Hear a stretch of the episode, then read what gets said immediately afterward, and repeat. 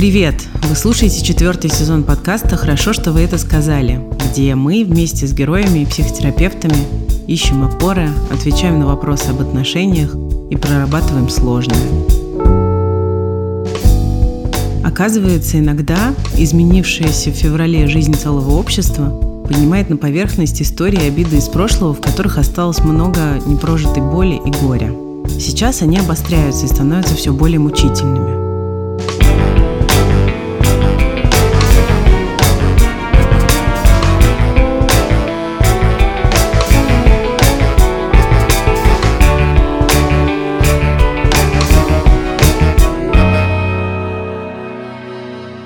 Меня зовут Ксения Красильникова. Хорошо, что вы это сказали. Подкаст студии «Либо-либо». А в работе над ним нас поддерживает друг и партнер Aviasales «Еще» – сервис для тех, кто хочет получать от путешествий еще больше. В сервис входит служба поддержки, которой можно задать абсолютно любой путешественнический вопрос. А еще прогулки в озвучке студии «Кубик в кубе», секретные подборки локаций от местных – и кэшбэк на travel-услуги. Вы оплачиваете разные услуги, переходя из профиля еще на сайты партнеров, и кэшбэк в рублях копится в вашем личном кабинете. Вы можете вывести кэшбэк уже в деньгах на свою карту или счет. И курс этого кэшбэка 1 рубль за 1 балл. Он не сгорает и размер его не ограничен. Кэшбэк можно получить за покупки номеров в отелях, путешественнических страховок, аренды автомобилей и много чего еще. Сервис стоит 1490 рублей в год, но по промокоду «Хорошо» кириллицей на 10% дешевле. Если вы путешествуете, вам точно понравится Aviasales еще. Мне он очень нравится. Все подробности по ссылке в описании эпизода.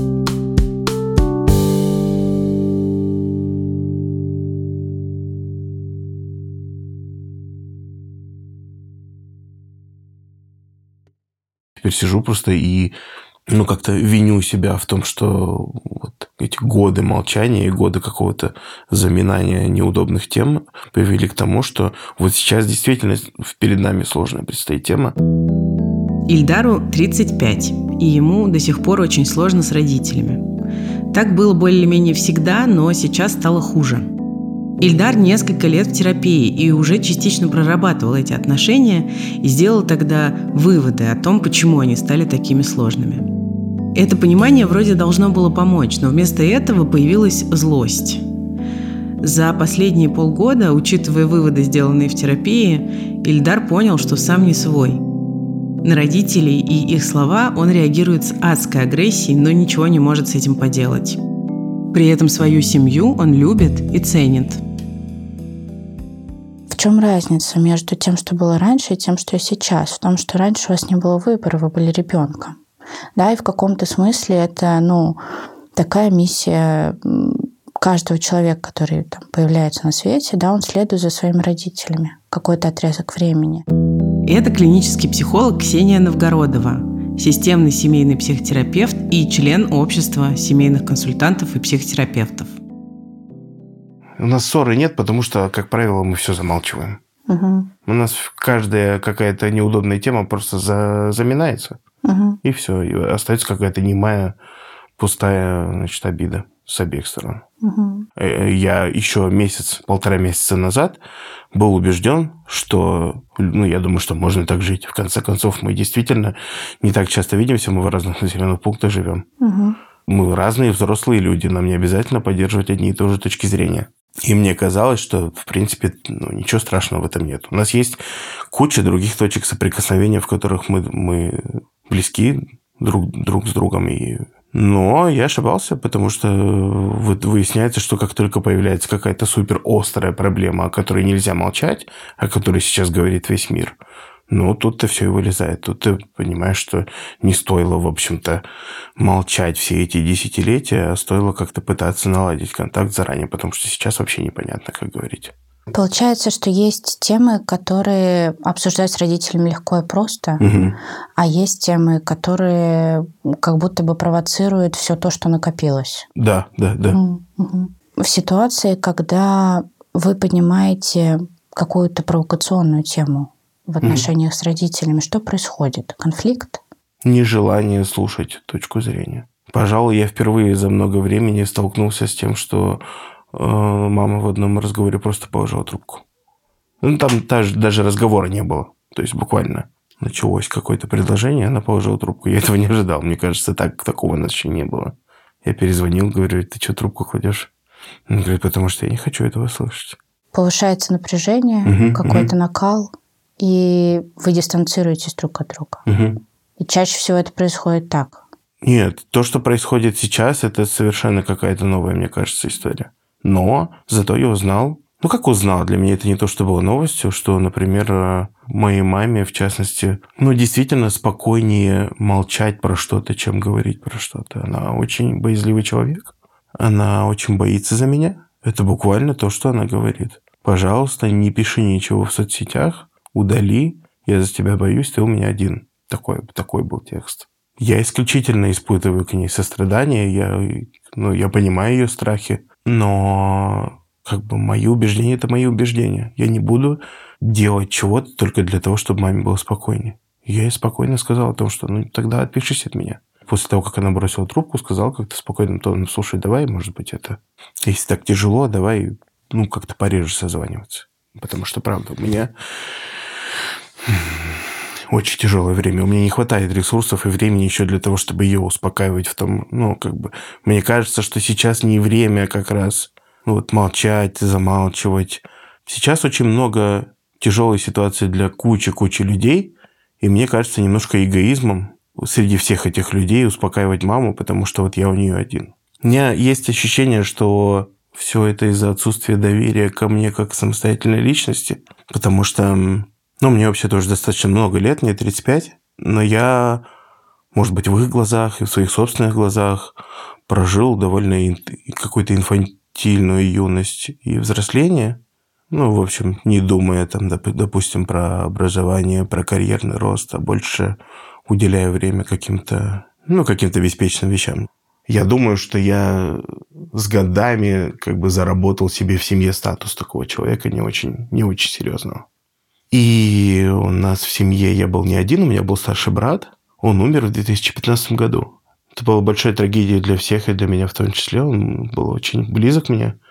Мы с ним были очень похожи внешне, при этом совершенно разные вообще по всем параметрам. Старший брат Ильдара умер в 2015 году от сердечной недостаточности. Семья пережила большое горе, которое усугубляет и сейчас их сложные отношения. Со смерти брата прошло почти 7 лет, и Ильдар все время чувствует, что ему приходится успокаивать родителей и больше, чем раньше, о них заботиться.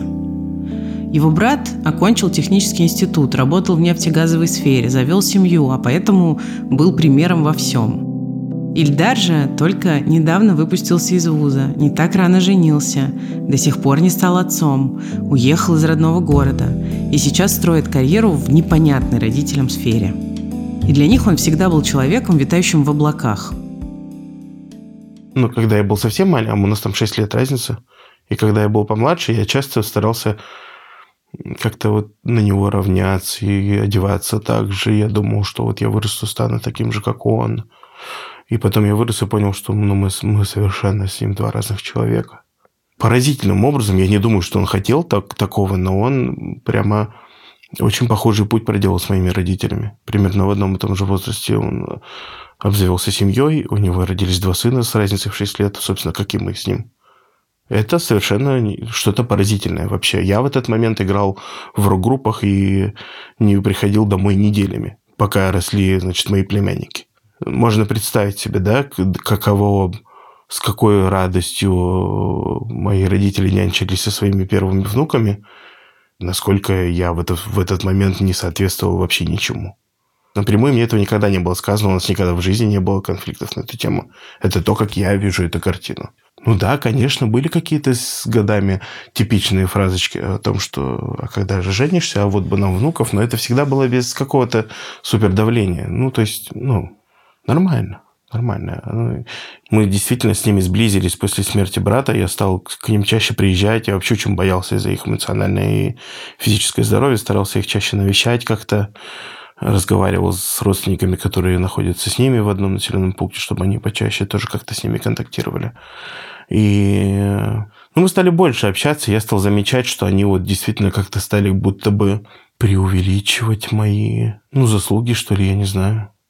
Ну, довольно странно было слышать. Вот, например, там у кого-то из родственников э, подрастают тоже внуки, там им там, 15, 16, 17 лет, они стали в старших классах там уходить из дома и где-то гулять до утра. И мама часто причитает и говорит о том, что вы же у меня такие не были. Мне это очень странно слышать.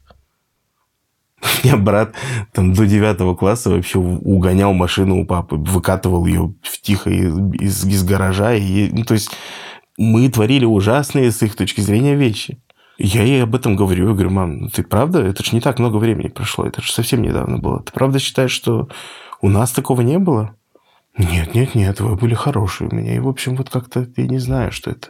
И я помню, что я мог там на маму злиться за какие-то штуки, которые, ну, я думаю, что на самом деле они просто доставляли какое-то успокоение и комфорт. Она могла там сходить к какой-нибудь бабке. Я постоянно очень агрессивно реагировал, когда узнавал, что она вот такими вещами занимается. Приметы, ритуалы и суеверия выполняют важную для человеческой психики роль. Они дают ощущение безопасности и контроля и служат таким внушающим уверенность плацебо. Рождаются они чаще всего из незнания и страха. Сейчас наука, по сравнению с временами, когда язычество было широко распространено, может многое объяснить. Но не все. Поэтому суеверия сильны. В середине 20 века в Нью-Йорке провели эксперимент. На одной из выставок установили стремянку. А проходить под лестницей – это плохая примета во многих культурах. И хотя та стремянка никак не мешала, целых 70% людей использовали траекторию с лишними метрами, лишь бы только не проходить под лестницей.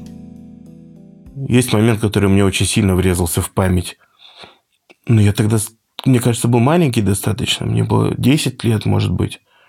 Мы были в отпуске в деревне, и э, у меня что-то случилось с пальцем ноги, и ну, в смысле, он болел сильно, началась какая-то, значит, видимо, инфекция там была или что-то. И вместо того, чтобы, значит, поехать в больницу, мама ночью меня вывела, значит, при полной луне и что-то... Это выглядело, на самом деле, очень смешно. У меня мама очень добрый человек, и она все это через какую-то шутку. А пойдем. Я знаю, что ты, что ты не веришь, ну, пойдем. Типа, что хуже будет, что ли? И попросил меня, значит, как-то э, взять пятку ноги задрать. Ну, все это было действительно очень комично. И она говорит, и приговаривай. И она мне, значит, там на башкирском языке говорила какую-то смешную детскую читалку, которая дословно по-русски переводилась как, типа, э, что-то «забери у меня там», ну, обращение к Луне, да, «забери у меня, значит, мой недуг», и что-то я тебе там, короче, что какая-то вообще абсолютно невинная прибаутка. Но я очень сильно сопротивлялся.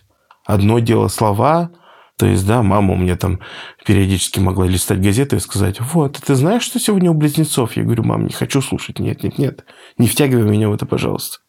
И она всегда такая отмахивалась, типа, с улыбкой. Я знаю, что ты, так, что ты не такой. А я все равно про тебя прочитаю. А я все равно. А я вот это. И чем старше я становился, тем я агрессивнее стал на это реагировать. Мне всегда казалось, что увлечение какими-то недоказанными штуками, типа э, астрологии, каких-то языческих вот этих штук непонятных, что это именно, ну, как бы грубо не было сказано, как будто нет большого ума. Сейчас я гораздо спокойнее к этому отношусь в целом. Но это было первой, наверное, и самой такой яркой точкой нашего не, не, взаимонепонимания и моих каких-то агрессивных выпадов в ее сторону. Ильдар, вы сейчас там много о чем рассказали. Угу. Во-первых, позвольте выразить соболезнования по поводу трагедии, которая случилась. Да. Я думаю, это событие очень сильно поменяло вас всех и в целом то, как устроена ваша семья и ваше общение в ней. Да. Как вам кажется, то, что происходит с вами сейчас, и ваши переживания про отношения с родителями, то, как устроены эти отношения, поменялось после того, что произошло? Конечно. Я впервые понял, что несу какую-то ответственность за их какое-то спокойствие. Я думаю, что меня это особо не касалось, потому что мой старший брат был как-то в этом смысле, на нем был фокус. Именно в плане какого-то продолжения рода, карьерного роста, каких-то, в общем, разговоров о том, кто чего достиг, семейных там и так далее. По любым вопросам советовали с ним, обращались к нему. На нем висела вся ответственность, я думаю. И внезапно это все с какой-то еще огромной трагедией взвалилось на меня. Внезапно я понял, что больше ему опереться действительно не, не на кого. За последние 6-7 лет, вот сколько у меня брата нет, мы действительно стали будто ближе друг к другу. С одной стороны. С другой стороны, но я прямо обращаю внимание на то, что мама пытается слепить из меня человека, который, которым я не являюсь. Мне от этого некомфортно. Я думаю, что здесь важно поговорить о тревоге, как о чувстве, которое очень сильно меняет видение реальности. Угу. Тревога это туман, которая просто лишает человека выбора. Да, и та тревога, которая есть сейчас у ваших родителей по поводу вас и вашей жизни, она скорее про то, чтобы минимизировать риски. Да.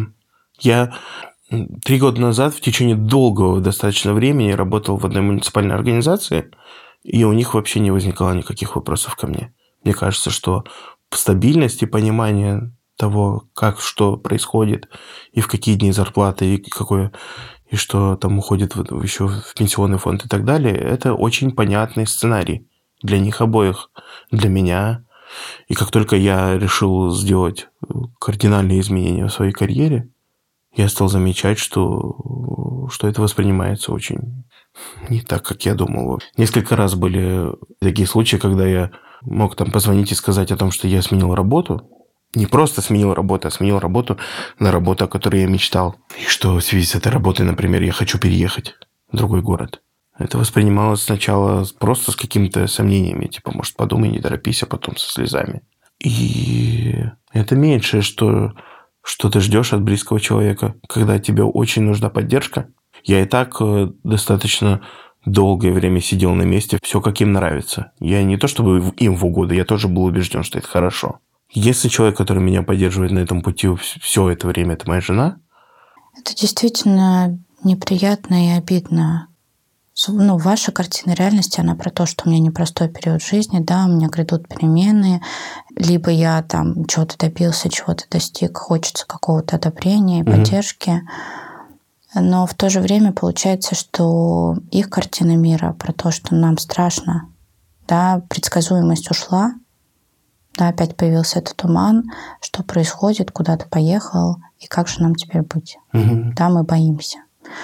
И в этом страхе их язык любви про то, что остановись, угу. да, ни, ни, никуда ничего не надо, так будет спокойнее. Да, да, да.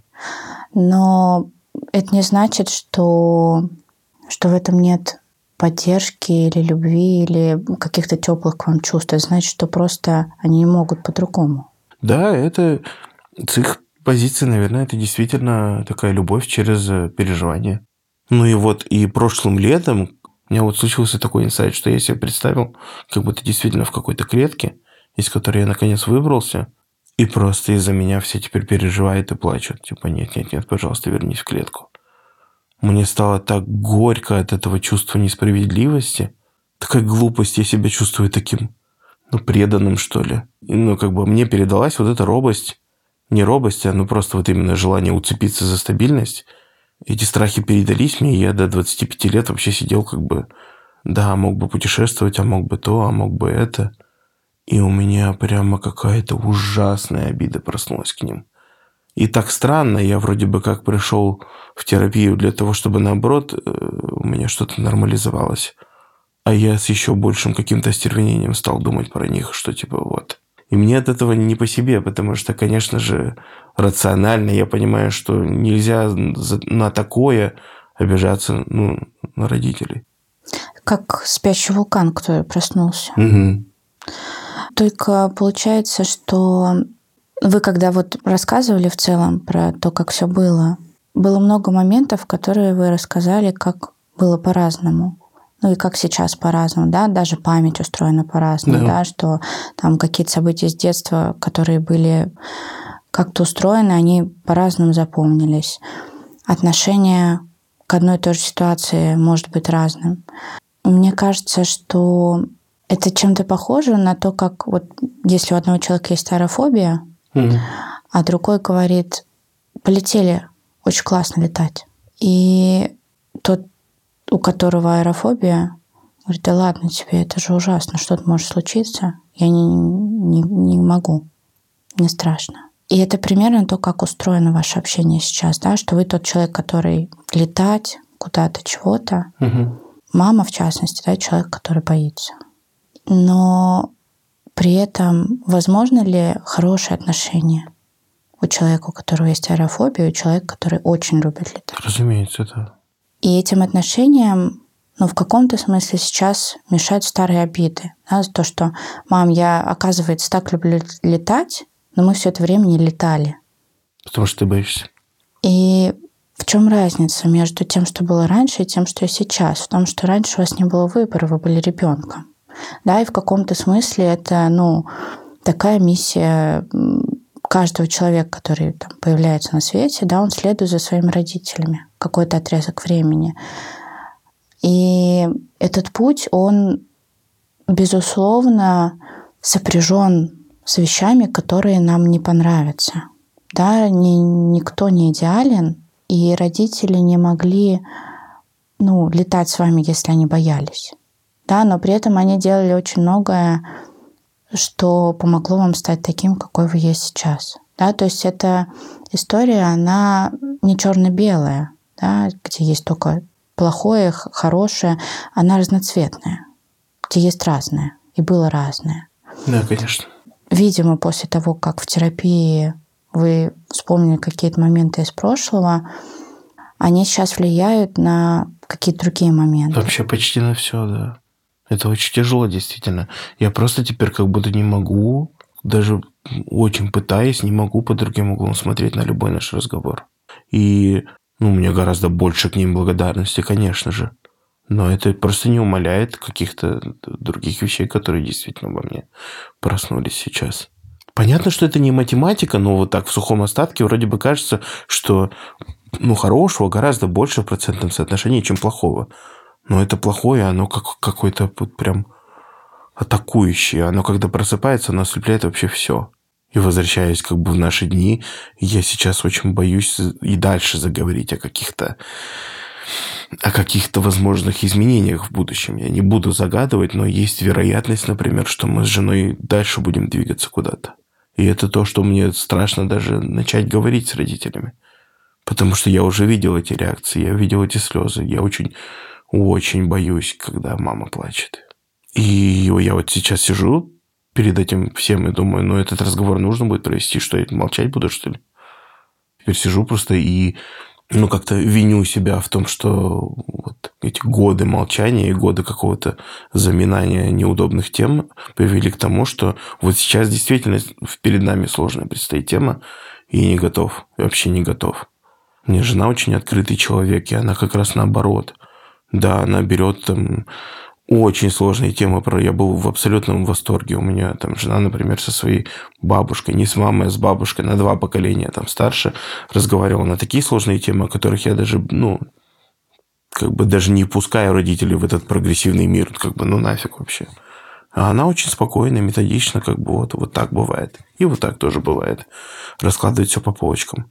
И у меня в этом смысле есть какая-то белая зависть. Я думаю, блин, как было бы здорово, действительно сесть и все рассказать, но мне не хватает ни терпения, ни злости. Я понимаю, что я начну вспыливать там или еще что-то. Очень много боли.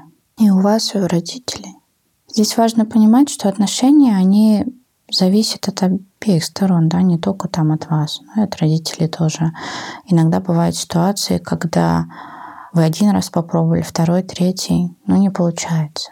Не получается, да, опять же, потому что ну, есть вот этот туман тревоги он очень сильный. Да, и говорят, что для людей, у которых есть ребенок, нет большего горя, чем его потерять. Да. Да, и после того, как это случилось, это горе просто все перекрыло, потому что стресс, он очень сильно меняет да. то, как работает у нас вообще мозг. И да, когда вы говорите про то, что это не математика, в каком-то смысле это математика, да, потому что когда нам страшно и когда нам тревожно, мы не соображаем угу. адекватно, да, и мы ну, просто не понимаем каких-то очевидных вещей, может быть, иногда. Поэтому здесь вопрос еще в том, что когда ваши родители вам что-то говорят или что-то интерпретируют касательно вашей жизни, вы это воспринимаете ну, по отношению к себе. Да, что вот ну, так сказали, потому что я какой-то не такой. Так сказали, mm-hmm. потому что я не оправдываю ожидания. Так сказали, потому что там мне лежит ответственность, а я, может быть, там ее как не так несу. А на самом деле это вообще связано не с вами, а только с тем, что мне страшно, и все я про просто, ну вот, что бы вы ни делали, буду реагировать одинаково. Mm. Каким бы вы ни были, я буду так реагировать. Какой бы вы, не знаю, не заняли пост, сколько бы вы не заработали денег, я все равно скажу, да сидела бы дома, было бы лучше. Mm-hmm.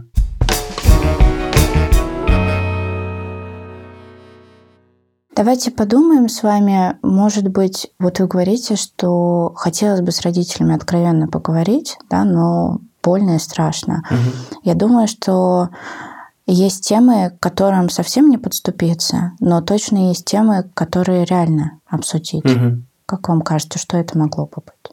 Что было бы более-менее безопасно для вас, и для них? Тут как ни крути, не получится это игнорировать. Все в нынешнем, в настоящем времени все крутится вокруг политических ситуаций. И у меня есть убеждение, что аппарат государственный в каком-то ключе проделал огромную работу длиной там, в 20 с лишним лет на то, чтобы повлиять на точку зрения поколения, даже не, не поколения, а части людей, которые 24 на 7 смотрят какой-то определенный контент по телевизору. Mm-hmm.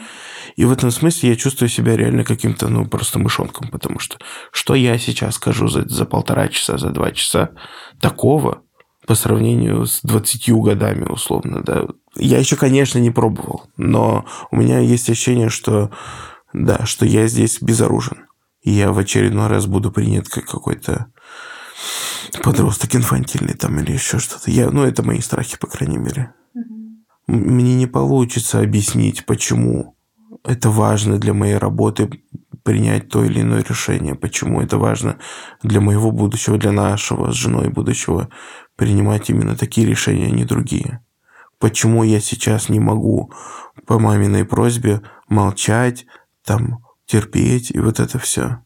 Мама моя далеко не наивный человек, я думаю, она все правильно говорит, что говорить какие-то вещи сейчас стало действительно небезопасно. И она правильно делает, что боится за моего, за меня. И именно поэтому, мне кажется, важно все-таки развенчать какие-то штуки. Но я, как человек достаточно темпераментный, действительно годы ничего не объяснял им. Не знаю, условно, 10, там, 8, 5 лет назад я могу приехать, например, в гости, увидеть какую-то вещь по телевизору, с которой я ужасно не согласен, и просто вместо того, чтобы сказать, что в ней не так, я мог, например, на папу буркнуть. Всякую ерунду смотришь. Пап, выключи, пожалуйста, что это за... Как так можно вообще? То есть я в итоге бездумно оскорбляю папу вместо того, чтобы сказать, что, что с этим не так. Мы могли бы хотя бы немножко начать тогда искать какую-то точку опоры. А в итоге я действительно предстаю в виде какого-то непонятного агрессивного человека, который приезжает и, и как будто по пальцам бьет. Ильдар, оказывается, есть много чувств вины. Угу. Вы знаете, когда я спрашивала вас про какие-то темы, которые можно обсудить с родителями, честно говоря, не имела в виду политические. Угу. Скорее имела в виду что-то касательно ваших отношений. Может быть, каких-то ситуаций из прошлого или из настоящего. Мне кажется, что я этот путь потихоньку начал. Угу. Мне кажется, что мама, по крайней мере, я не знаю, поняла она и приняла или нет, но она хотя бы услышала меня. Вот, например, из года в год были такие ситуации, что я приезжал к ней в деревню, и мама говорила, слушай, а вот у тебя день рождения в мае, но мы с тобой никогда не видимся в мае. А давай вот я тебе просто подарю кроссовки. Я такой, класс. Ну, типа, прикол, прикольно, классная идея. Мне нравится ходить с ней по рынку. Мы как бы, ну, довольно давно вообще так времени проводили. И вот мы идем на рынок, и вот мы выбираем какую-то вещь, которая мне совершенно не нравится, и она говорит, ну, примери, хорошо же, типа. Я из раза в раз на эту ловушку, в общем, клевал. Короче, выясняется в итоге, что она не просто хочет мне подарок сделать, а она хочет меня переодеть. Ей не нравится, как я выгляжу, и она очень аккуратно пытается меня вот под себя как-то... И это опять выливается в скандал. Я говорю, мам, ну как бы нет. Спасибо, но нет. Я это носить не буду, я вот так стричься не буду, я вот этого делать не буду. Мне как бы много-много лет уже не надо. Хватит.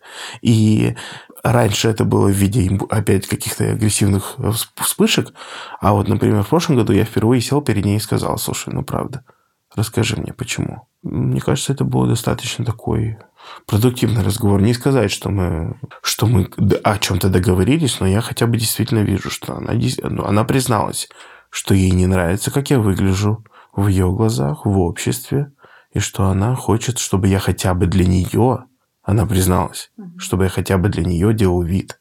Но я сказал, что я точно никогда этого не буду делать. Но это, это неправильно. В смысле, я буду раз в месяц делать вид, что я какой-то другой человек? Нет. Ты должна просто смириться с тем, какой я есть вообще. Какая у меня профессия, какие у меня увлечения. Иначе не получится. Мне кажется, это одно такое вот маленькое достижение с моей стороны. Ну, короче, вот такие маленькие шажки на самом деле мне даются непросто. Я, я думаю, что был непростой, но правда полезный разговор. Ну да. С папой я даже не пытаюсь. С папой у меня иной формат отношений. Он вообще ни с кем трезво не разговаривает. Ну вот, если не считать смолтоков каких-нибудь. Он только если выпьет, может какие-то какие откровения рассказывать. И вот мы с ним периодически сидим там, ну когда, я имею в виду, когда встречаемся раз в полгода. Там мама спать уйдет, а мы с ним после бани сидим, выпиваем, и он только так может начать рассказывать о том, что у него за тараканы в голове, что, что у него за драма, какую он службу в армии проходил, какой-то отпечаток наложил на нем. У него вообще там, конечно, тьма тьмущая, я очень сочувствую ему, как, как когда-то молодому человеку. Я думаю, что у него достаточно травм всяких, и я вообще не знаю, как к нему подступиться. Как вам кажется, вы делаете сейчас все возможное для того, чтобы отношения с родителями были устроены так, как бы вам хотелось? М-м. Все возможное, что я сейчас могу делать, это не разговаривать с ними. Меня это не устраивает совсем. Ну, то есть, если делать все возможное, то все-таки это разговаривать о чем? Ну, это разговаривать, причем разговаривать не так, как, э, как бывает в неудобные моменты, угу. обтекать какие-то сложные темы, а именно о них и говорить. Не совсем с вами соглашусь, потому что, ну вот когда я попросила вас привести пример, да, о чем можно поговорить, угу. вы взяли самую сложную вещь, политическую. Ну да. И начинать с этого очень тяжелый путь, да, особенно для шатающихся отношений. Угу. Ну, может быть, все-таки надо продолжать продавливать вот эту тему. Основная какая-то штука, которая крутится вокруг вот того, как я хочу, чтобы они на меня смотрели, это именно какое-то ну, доверие. Угу. И мне кажется, что они не доверяют ни с какой точки зрения. Я думаю, что если говорить там вне каких-то общественно-политических тем, а именно внутренних, семейных, но я думаю, что мне было бы важно продолжать как-то продвигать вот эту тему, чтобы они научились доверять мне. Понятное дело, что у нас не будет гладких отношений, как чистый лист. Понятно, что мы разные люди и так далее, но я хочу, чтобы просто ко мне научились прислушиваться с одной стороны. С другой стороны, как только я начинаю об этом думать, действительно, все, как вы сказали, появляется чувство вины какое-то. Я сразу начинаю думать, что как же они ко мне прислушиваются, если я так ору? Там, да, если я так нервно реагирую на все. И непонятно, короче, где курица, где яйцо. То я вспыливаю, то они не слушают. Это такой взаимный процесс. Да. Все друг на друга влияют.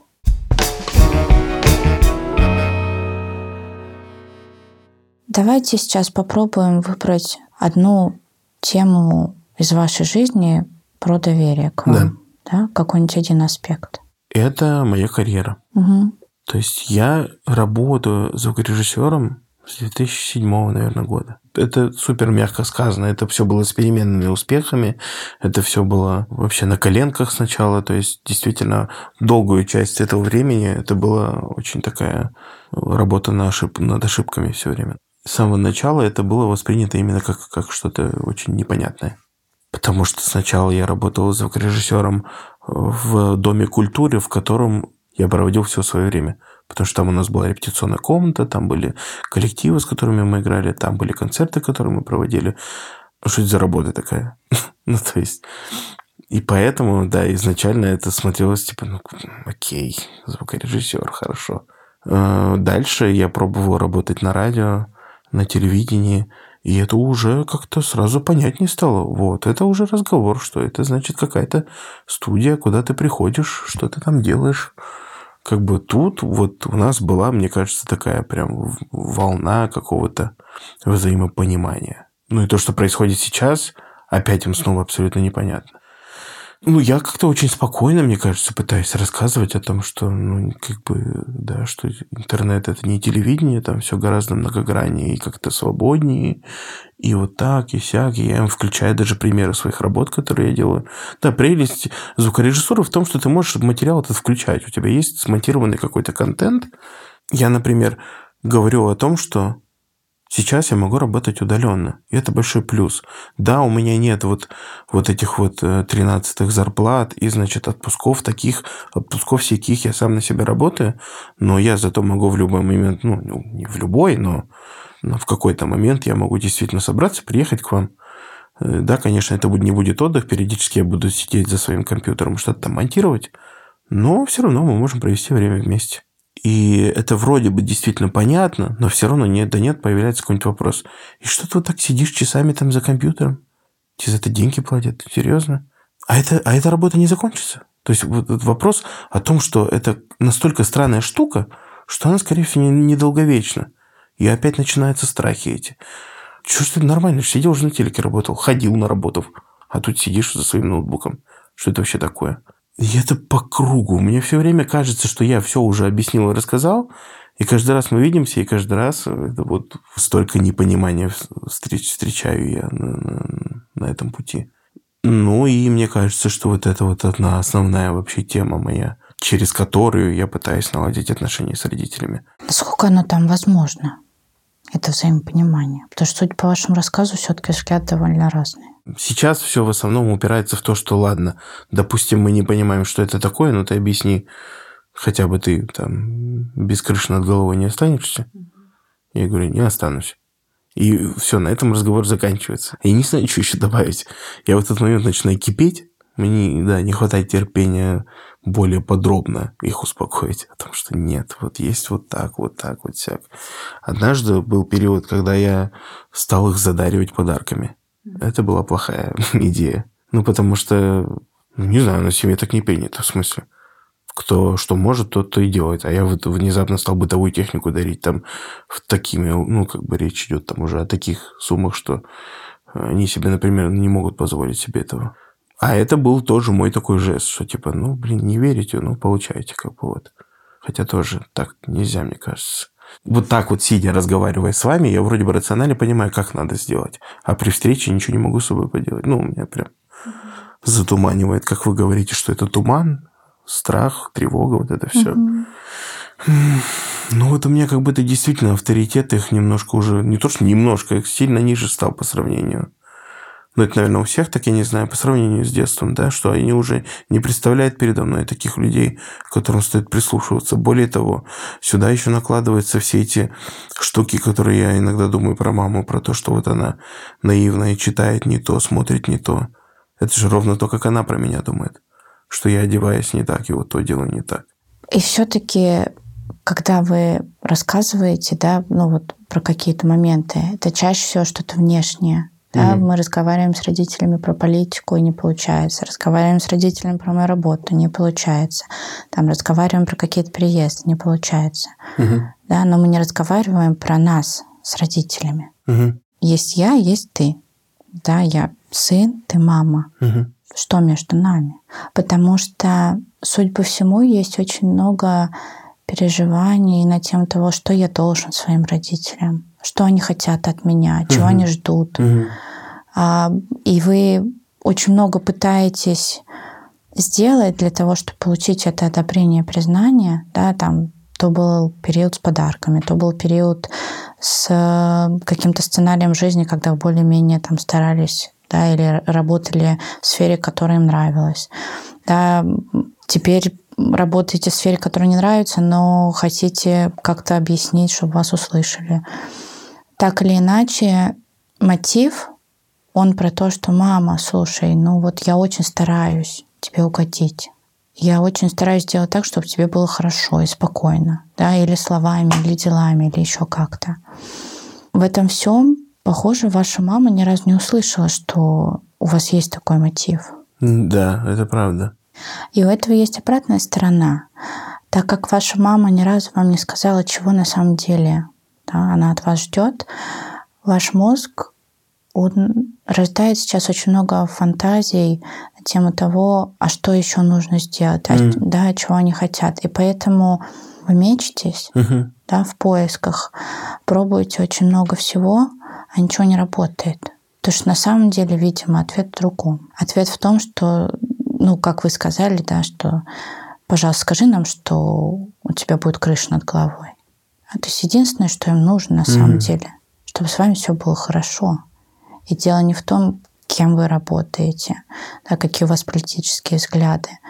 Потому что в этих разговорах про политику, когда возникает конфликт, когда вы публикуете что-то, и mm-hmm. возникает страх, что вас заберут. Им, по сути, не важно, что вы думаете. Им важно, чтобы с вами все было хорошо. Да. И когда мама выводила лечить ваш палец, ну, она, как мать, видимо, ну вот, отвечая на свой вопрос для себя, я делаю сейчас все возможное, чтобы с моим сыном все было хорошо. Да. Я думаю, что что столько уже лет прошло именно в, так, в таких отношениях, в которых ну, не принято говорить, в общем-то, напрямую, что также по чуть-чуть как будто бы надо ну, дозированно говорить какие-то вещи, которые действительно хотят услышать. Но, может, нет? Мне не нравится фраза говорить вещи, которые хотят услышать. Не хотят услышать. Ну да, я даже сказал и понял, что да, не, не которые хотят услышать, а ответы, которые действительно нужно получить что мы как будто бы действительно в разные точки стреляем. Мама хочет узнать одно, а я отвечаю совсем на другое. Так часто устроена коммуникация, да, я здесь не, не хочу, чтобы у вас возникло еще одно чувство вины. Какое может быть, да? Ну, это человеческое общение. Очень часто оно так устроено, что мы говорим одно, как бы намекая про другое, а чаще всего вообще не осознавая угу. главного мотива. Слушай, что у тебя за работа такая? А на неосознаваемом уровне, блин, мне страшно за тебя. Угу, угу. Да, и, скорее всего, в общении друг с другом ни вы, ни родители не понимают, что стоит вообще там. Да, из каких глубин вы общаетесь друг с другом. Да, угу. есть такое понятие первичные и вторичные эмоции. Те, из которых мы общаемся, и те, которые стоят за ним. Первичные эмоции мы испытываем сразу, как только происходит событие, которое их вызвало. Они важны, потому что дают нам информацию о том, в какой ситуации мы оказались, и мотивируют определенным образом действовать. Однако иногда эмоции возникают как реакция на другие эмоции. Например, за злостью иногда скрывается страх, а за стыдом временами кроется тревога. И в этих случаях злость и стыд – это вторичные эмоции. Они, как правило, не дают полезной информации, но остаются с нами надолго и временами заслоняют первичные эмоции, которые нам на самом деле важны. Во многом поэтому ученые убеждены, что людям так важен эмоциональный интеллект. И я думаю, что можно попробовать не в том формате, что сказать, что хотят услышать, угу. потому что это опять рождает фантазии, да? да? А, а что они хотят услышать, и вы начнете метаться. С того, что я хочу сказать, на этот угу. вопрос у вас точно есть ответ. Угу. Что там есть такое, что хочется сказать родителям? Не про работу, не про политику, а про ваши с ними отношения. Ну да. Я ломаю голову, как на, на простом языке объяснить, чем я занимаюсь, а может быть, это все и не нужно. Стоит просто сказать о том, что да, со мной все в порядке. У меня вот так, вот так и вот так. И крыша над головой, и, в общем, и семья, и все. А как у вас? А как у вас, да. Да. Отвечая на ваш вопрос, как подступиться к папе. Угу. Не, это, это достаточно, достаточно полезная информация, правда. Я почему-то действительно из-за этих недомолвок, начиная как будто примерять себя в их шкуру и думаю, они не поймут. Что им не скажи, они не поймут. Слишком, значит, у меня такая сфера сложная. А на самом деле все проще, да. Мне, не, в общем-то, не то, чтобы мне нужно разжевывать вообще все, чем я занимаюсь, и как в моей картине мира устроен политический строй, этого всего действительно не нужно. Нет, это может быть нужно ну, тоже. Не первостепенно, да. Что в первую очередь разобраться все-таки со страхами и с тревогами, что кого действительно беспокоит. Есть, конечно, вероятность, что такие разговоры, так как они не приняты и непривычные, ну, они точно будут непростыми. Угу. И точно могут пойти не так, как вы будете этого ждать. Да. Сейчас, когда вы думаете об этом, чего вы ждете от этого разговора? Ну, я жду, чего я жду действительно, я жду, конечно, понимания. Я жду того, что я буду услышан. Я жду того, что я услышу их точку зрения тоже, в том числе. Понятно, что это не односторонний процесс. Чего я на самом деле хочу? Я хочу, чтобы ко мне относились как к взрослому человеку. Мне сложно судить. У меня нет своих собственных детей. И у меня уж точно нет своих повзрослевших детей. Но сейчас мне кажется, что так нельзя. Ну, я не очень верю, не очень хочу э, слушать аргумент, что ребенок для родителей будет всегда ребенком. Ну, come on. 35 лет, хорош. Я очень хочу быть понятым. Вот и все. Я очень понимаю ваше желание, но формулировка так устроена, что от вас мало что зависит. Я хочу, чтобы ко мне относились как к взрослому. Угу. То, как они к вам относятся, это не... Это не в моих... Э, в общем, ну, что да. бы вы ни делали, угу. от вас это не зависит. Угу. Тогда нужно что? Изменить запрос? Мне кажется почему-то, что если я не могу действительно никак повлиять на их точку зрения, то ну, мне хотя бы нужно постараться ее высказать.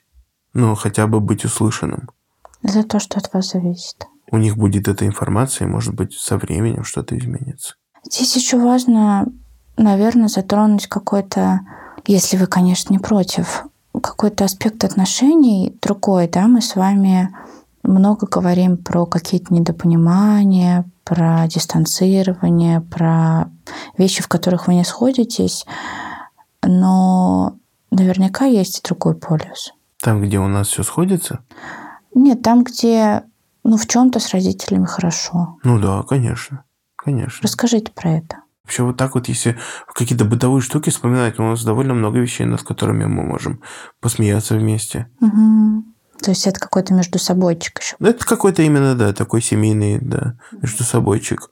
Мне кажется, и мне нравится этот формат, что мы стали довольно часто ностальгировать. Угу. Что наши разговоры сейчас все чаще не про настоящее, и уж точно не про будущее, а именно про прошлое. Что мы в целом можем там вспомнить что-то из того, что я еще помню, да, что я там не совсем маленький был и какие-то такие события. И мы довольно часто можем вспоминать каких-то наших соседей, с которыми мы так уютно жили вместе, и которые тоже сейчас вообще в другой точке России.